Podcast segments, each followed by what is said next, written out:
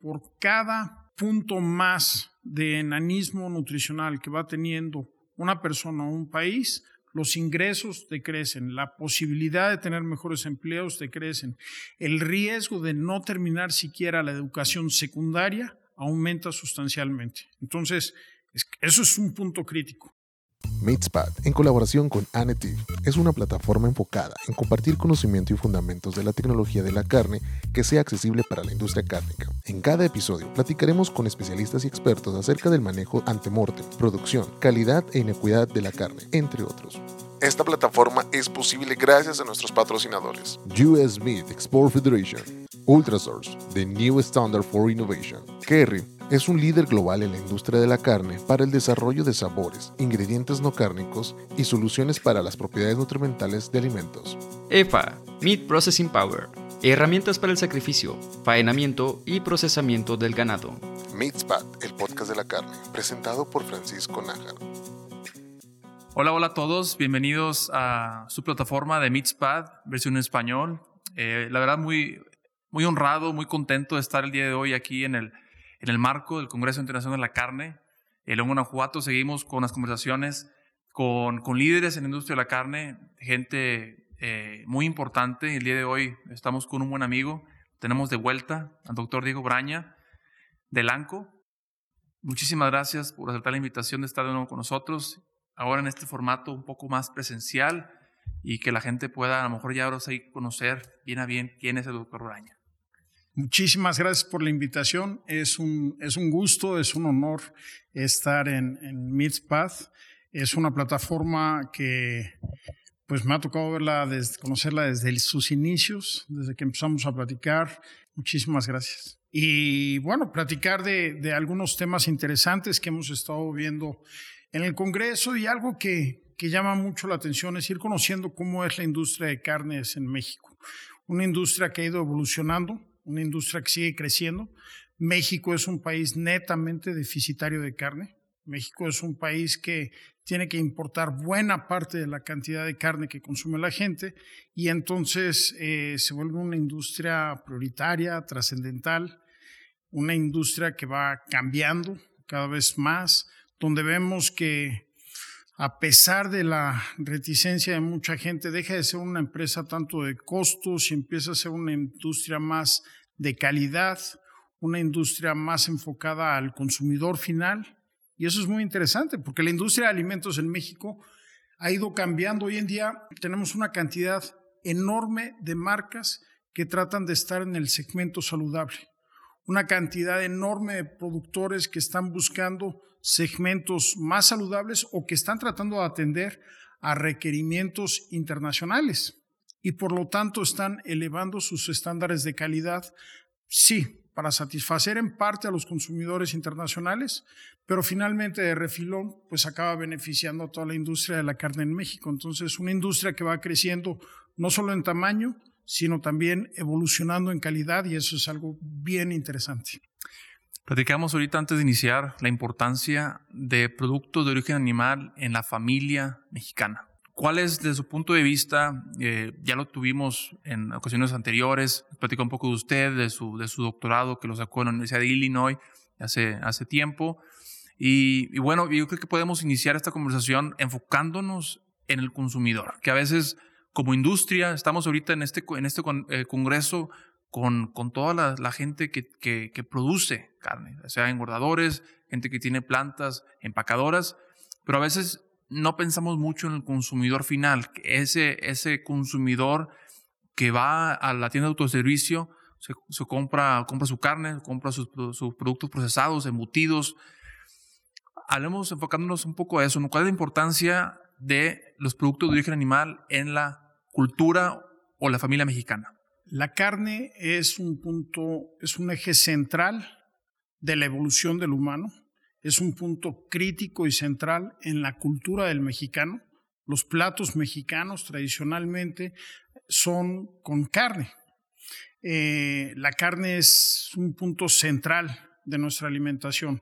Y sin embargo, hoy empezamos a ver que tenemos probablemente en México ya un 20% de la población que trata de ejercitar una cierta eh, política vegetariana, vegana, saludable, por mitos y por malos entendidos de que la carne pueda ser mala. Hay pésimas ideas que se han transmitido atacando a la grasa de origen animal, cuando sabemos perfectamente que las grasas de origen animal eh, son benéficas y son muy aprovechables por nuestro organismo, cuando pensamos que el ácido graso oleico, que es el principal eh, ácido graso que, está, que forma parte de las grasas de origen animal, es el mismo que produce nuestro organismo, es, es un ácido graso neutro que no nos va a hacer daño en términos de salud cardiovascular. Pero bueno, eh, tenemos por un lado todos esos mitos, pero por otro lado tenemos la realidad económica, social de México. México es un país que tiene 10% de enanos nutricionales niños menores de 5 años que tienen dos desviaciones estándar por debajo de la media que deberían de tener. Es un país que tiene, bueno, déjame te digo, hay más enanos nutricionales en México que en el Caribe, en porcentaje. Pero también tenemos 2% de niños emaciados. Son esos niños que antes lo pensábamos en Biafra, que los pensábamos en África. En México tenemos 2% de niños que sufren de pésima alimentación. Y eso es básicamente deficiencias de proteína de origen animal. Tenemos, por el otro lado, niños obesos. Tenemos 5.6% de los niños menores de 5 años que están sufriendo obesidad. Y esa obesidad sigue en los adultos. En México tenemos una carga tremenda de gente con problemas de síndrome metabólico. Estamos hablando de que tenemos 32% de obesidad en mujeres y más del 24% de obesidad en hombres adultos. Esos son problemas básicamente originados por fallas en la alimentación, en la nutrición de la gente. Y es por eso que la proteína de origen animal la proteína, la grasa, los productos de origen animal son trascendentales para la correcta alimentación del humano. Otro problema grave es que hay reportes de la FAO y de la Organización Mundial de la Salud que están mandando una señal de alerta en México. Cuando la gente tiene mayor cantidad de inseguridad alimentaria, lo primero que reduce son su consumo de productos de origen animal, de frutas y de verduras. ¿Qué es lo que consume la gente que no tiene dinero?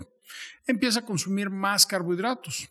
Y eso los lleva a tener más problemas de síndrome metabólico, a tener más problemas de obesidad. Entonces, eh, estamos viviendo situaciones críticas. Por otro lado, déjame te cuento esto. El mexicano en lo que más gasta es en alimentación. Más del 33% del gasto de una familia mexicana se va a alimentación. Y de ese 33%, en lo que más gasta es en proteína de origen animal.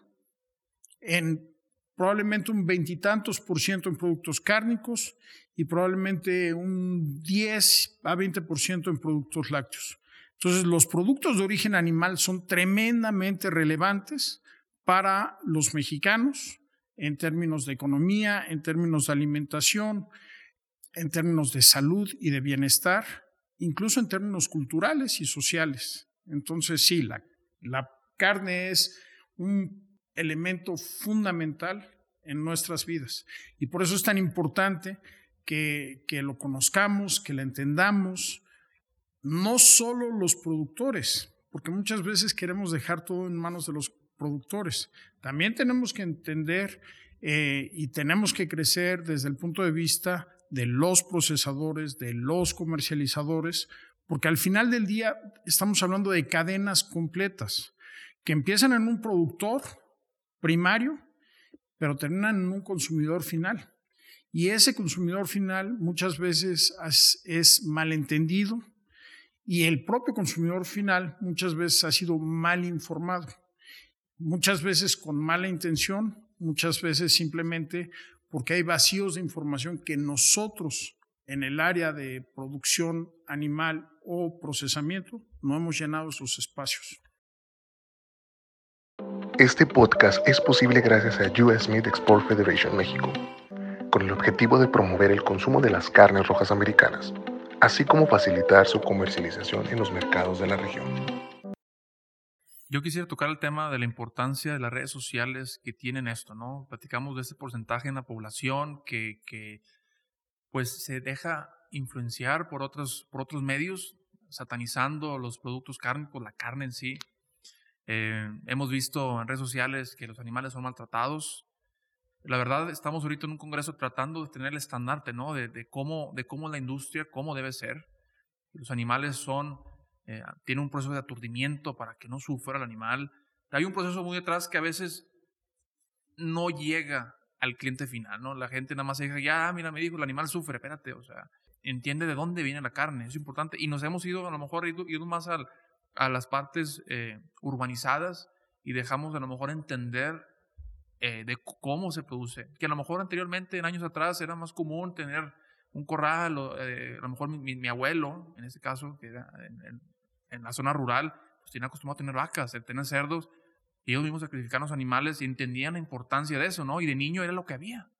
Y dar esta información importante a la gente de que la carne no es mala, no hay que satanizarla, y hablando de, a lo mejor de, yo tengo dos niñas, eh, de dos y cuatro años, que desde niñas, desde que tienen, no sé, a partir de seis meses creo que recomiendan que ya puedes dar alimento, ya carne, eh, poco a poco sólido, ¿no?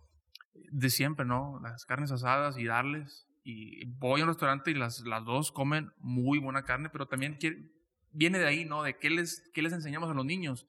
Si tú como papá dices, bueno, estamos viendo un poco el tema, ¿no? Pero tú como papá dices, sabes que vi a esta persona en redes sociales que dice que es mala, ahora a mi niño no lo voy a dar. Ese desarrollo tan importante que nos comentaban, el enanismo y esas deficiencias, pues se encuentran esos aminoácidos esenciales están en la carne. Me encanta este tema. Es que eh, tomas muchos puntos. Déjame, déjame nada más aclarar el primero. Número uno, la carne y la proteína y los productos de origen animal son esenciales como parte de una dieta saludable desde la infancia.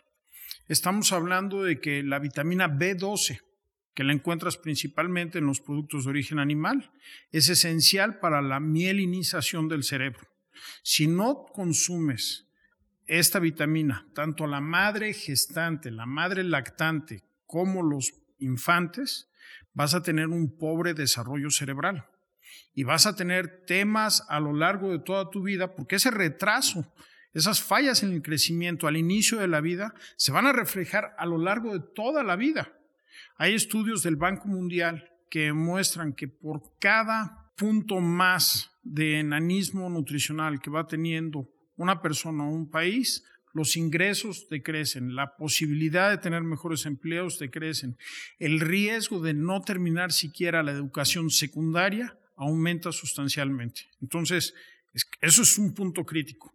Pero déjame regresar un poco a, lo que decías de las redes sociales.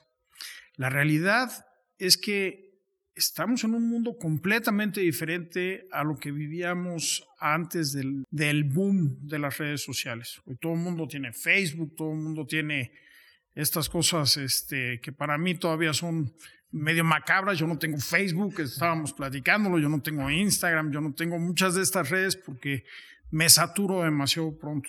Y, y, qué es lo que pasa? Que vivimos ahora en una sociedad donde todo el mundo puede emitir opiniones y todo el mundo tiene una opinión sobre cualquier cosa.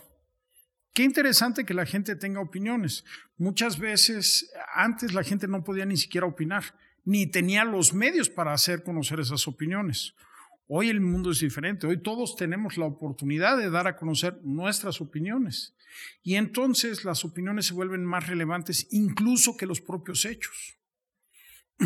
Y aquí hay algo muy peligroso, que muchas veces los intereses económicos, privados o comerciales empiezan a prevalecer y empiezan a modificar la forma de, pensar de la gente y empiezan a vertir noticias falsas, verdades a medias, porque hay intereses económicos detrás de esto.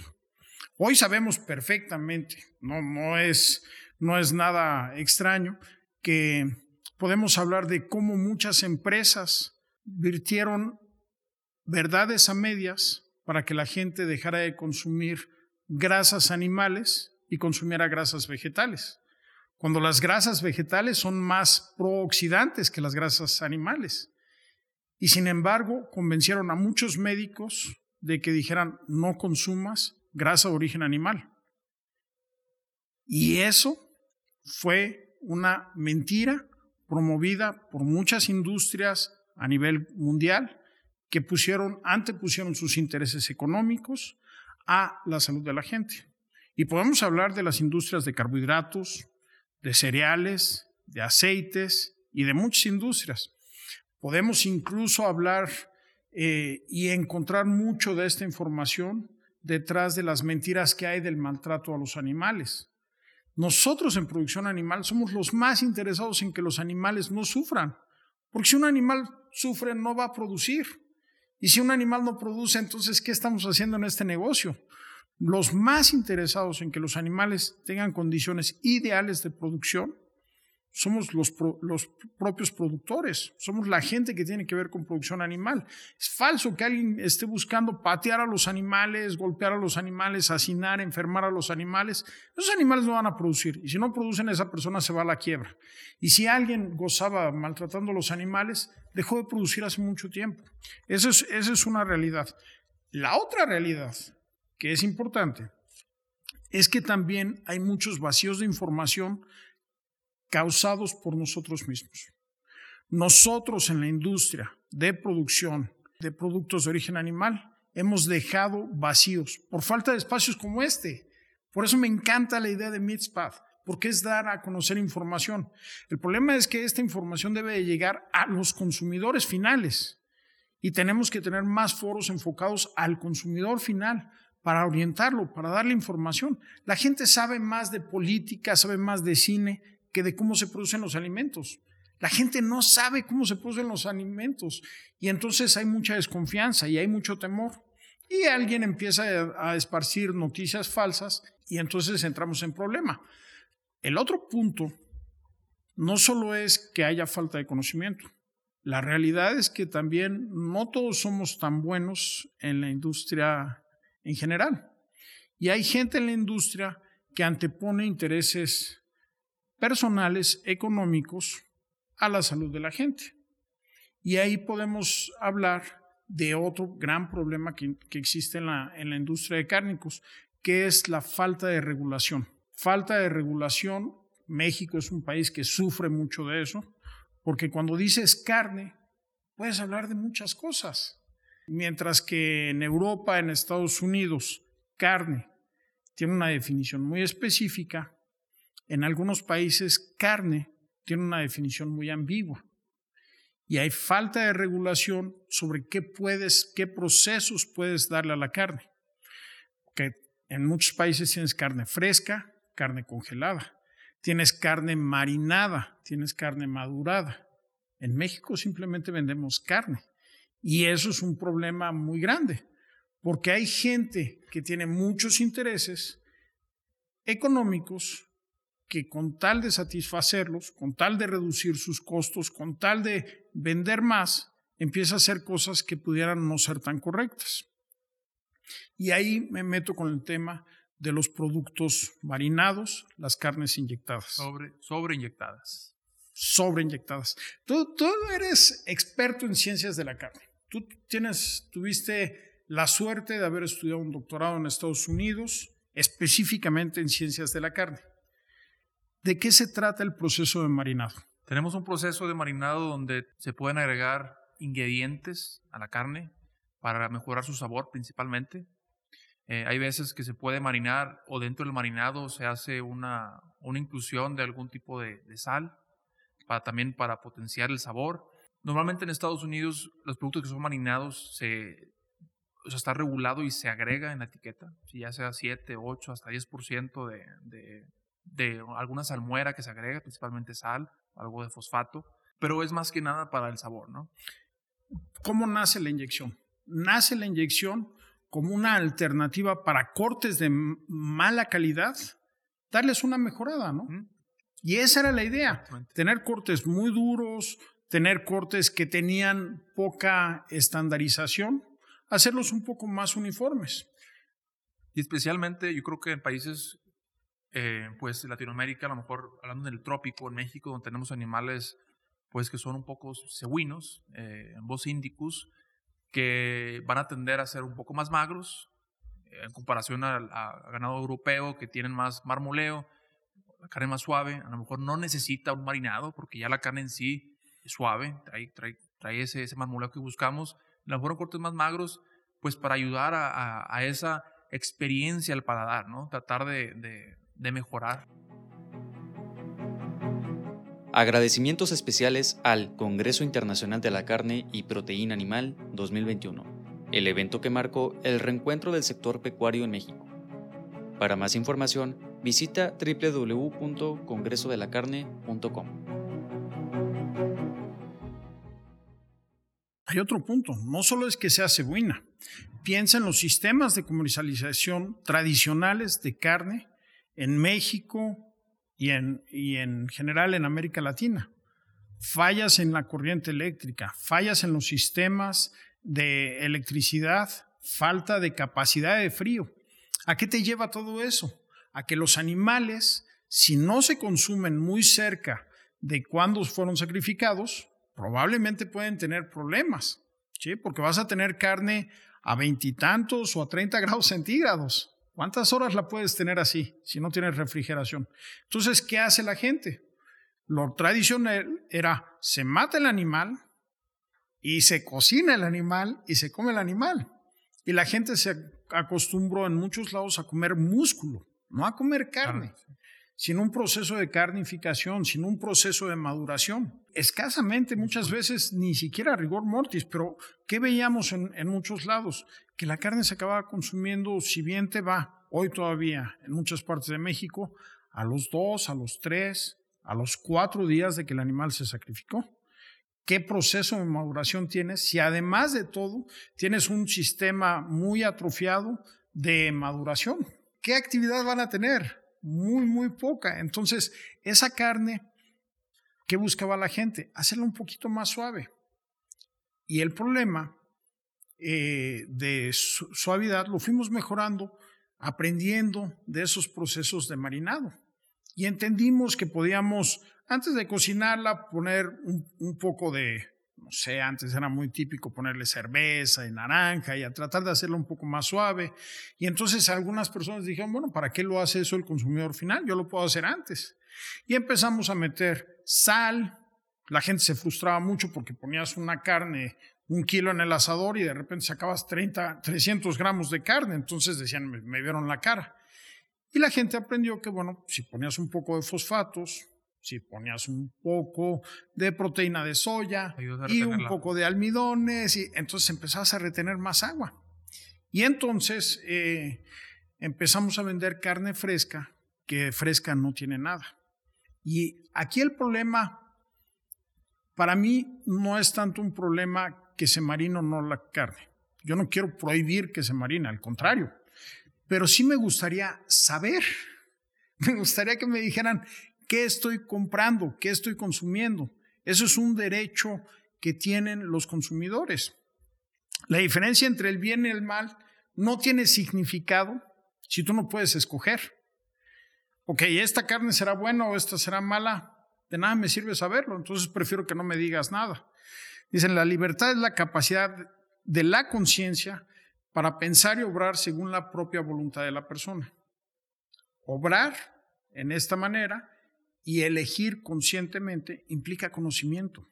Si tú no sabes qué estás comprando, no estás haciendo elecciones conscientes. ¿Qué es lo que necesitamos? Que para que la gente pueda decidir si quiere o no una carne marinada, primero que nada tienen que saber si la carne está marinada y qué le pusieron. Oye, esta carne trae 10% de agua añadida, esta trae 60% de agua añadida. Y el agua a lo mejor no me preocupa tanto, pero ¿qué pasa cuando empezamos a ver excesos de fosfato en nuestras dietas. Hoy sabemos que el exceso de fósforo tiene implicaciones en el metabolismo de las personas muy, muy trascendentes. El fósforo forma parte de nuestros sistemas metabólicos y está altamente regulado. Si yo tengo ligeros cambios en los niveles sanguíneos de fósforo, el fósforo es un mineral altamente regulado por nuestro metabolismo. Ligeras subidas o bajadas de fósforo tienen implicaciones muy grandes para nuestro metabolismo. ¿Dónde almacenamos la mayor cantidad de fósforo? En los huesos. Y la sangre va a tener siempre una relación entre calcio y fósforo muy, muy regulada. Si yo de repente tengo un consumo de un alimento muy rico en fosfatos, ¿qué es lo que va a pasar? El fosfato se absorbe muy fácilmente. Mis niveles de fósforo suben en la sangre y entonces se pierde la relación calcio-fósforo en la sangre. ¿Qué va a hacer el cuerpo para regular que no se pierda esa relación? Pues va a sacar más calcio para que la relación se acomode otra vez en sangre. ¿De dónde saca calcio el cuerpo? De los huesos. Ah, muy fácil, saco calcio de los huesos, regulo mis niveles y poco a poco dejo que los riñones vayan excretando ese exceso de fosfatos. Cuando repetidamente estoy recurriendo a este fenómeno, lo que va a pasar es que los huesos se van a ir descalcificando. Y hoy en día vemos gente muy joven, estoy hablando incluso de adolescentes, que tienen problemas de densidad ósea. Estamos hablando de gente, particularmente mujeres que tienen la menor absorción de calcio en sus dietas, que están sufriendo de osteoporosis a edades muy tempranas. Al inicio de la menopausia ya tienen problemas fuertes de, osteoporosis. ¿Por qué? Por el exceso de fosfato en las dietas. Estamos viendo cada vez más problemas de enfermedad renal en México y en el Caribe por los excesos de fosfato que estamos consumiendo. Entonces, una sobreinyección de la carne tiene varias implicaciones. La primera es que elevamos los niveles de sodio. Y, por ejemplo, el Luzda nos dice que una carne de pollo, de cerdo, tiene menos de 100 miligramos de sodio eh, de manera natural, 50, 70. Pero una vez inyectada, llega a niveles de sodio de más de 200. Y en res vamos a encontrar niveles de sodio de más de 1200 miligramos de sodio por cada 100 gramos de carne. Esos son niveles extremos. Es casi el triple del requerimiento diario de sodio en un pedacito de carne de 100 gramos. Entonces... Lo, que yo creo que acabe, cabe la pena mencionar es que también hay que buscar un balance, ¿no? Eh, estamos hablando del exceso, de ese consumo de carne sobreinyectada pero hay otros alimentos procesados que también traen fosfatos, naturalmente, ¿no? Entonces ahí es cuando, a lo mejor si, si estás, estás consumiendo carne inyectada y aparte estás consumiendo otros productos que son altos en fosfato. Como los refrescos de cola, por ejemplo. Ahí es donde, ahí es donde se hace una... Claro, claro. Una combinación donde ya llega eso, ¿no? A problemas muy, muy graves. Entonces, fíjate, nosotros en, en Amexitec eh, la Asociación Mexicana de Especialistas en Ciencia y Tecnología de la Carne, organizamos un proyecto junto con la Zagarpa hace algunos años. Y la idea del proyecto era precisamente tratar de entender qué tanto se estaba inyectando la carne y cómo podíamos determinar si era o no un verdadero problema. Entonces hicimos un muestreo a nivel nacional en nueve ciudades, muestramos cada ciudad cuando menos cuatro puntos de venta eh, ya sea supermercado, carnicerías, y en todos estos lugares compramos carne de pollo, de res, de cerdo, eh, etiquetada, sin etiquetar, eh, de manera aleatoria, escogimos una serie de cortes y nos pusimos a ver qué tanta proteína, qué tanta agua, qué tantas cenizas, qué tanto sodio, qué tanto fosfato tenían esas carnes. Y lo que encontramos fue espeluznante. ¿Por qué? Porque la carne en México principalmente motivados por los supermercados, no quiere etiquetar. No te quiere decir de quién es la carne que estás comprando. ¿Por qué? Porque así pueden cambiar muy fácilmente de un día para otro de proveedor. Eh, es una estrategia comercial, no, no, la critico, pero el gran problema es que el consumidor no sabe qué está, de dónde viene la carne que está comprando ni qué está comprando. Y lo triste de eso es que mucha de esa carne no se dice, pero número uno, no es carne fresca. La mayoría de esa carne es carne que previamente se congeló, se descongeló, y todos ustedes en ciencias de la carne saben que hay un efecto muy importante de congelar, descongelar en características microbiológicas, en características organolépticas, en características de estabilidad oxidativa. Esos procesos cambian la carne, sobre todo si no están bien hechos. Si están bien hechos, difícilmente es prácticamente imposible que te des cuenta. Pero la realidad es que es carne congelada, descongelada, que se vende como fresca. Eso ya es un tema grave que en Europa, por ejemplo, no es aceptado. Pero no solo eso, mucha de esa carne congelada, descongelada, congelada, descongelada, también fue inyectada, también fue marinada. Y no hay ningún indicador de eso. ¿Qué es lo que encontramos? Que de la carne que mostramos en todas estas ciudades de México, el 34% tenía niveles de ceniza superiores al 1.2%. ¿Cuánta proteína y cuántas cenizas debe tener una carne natural?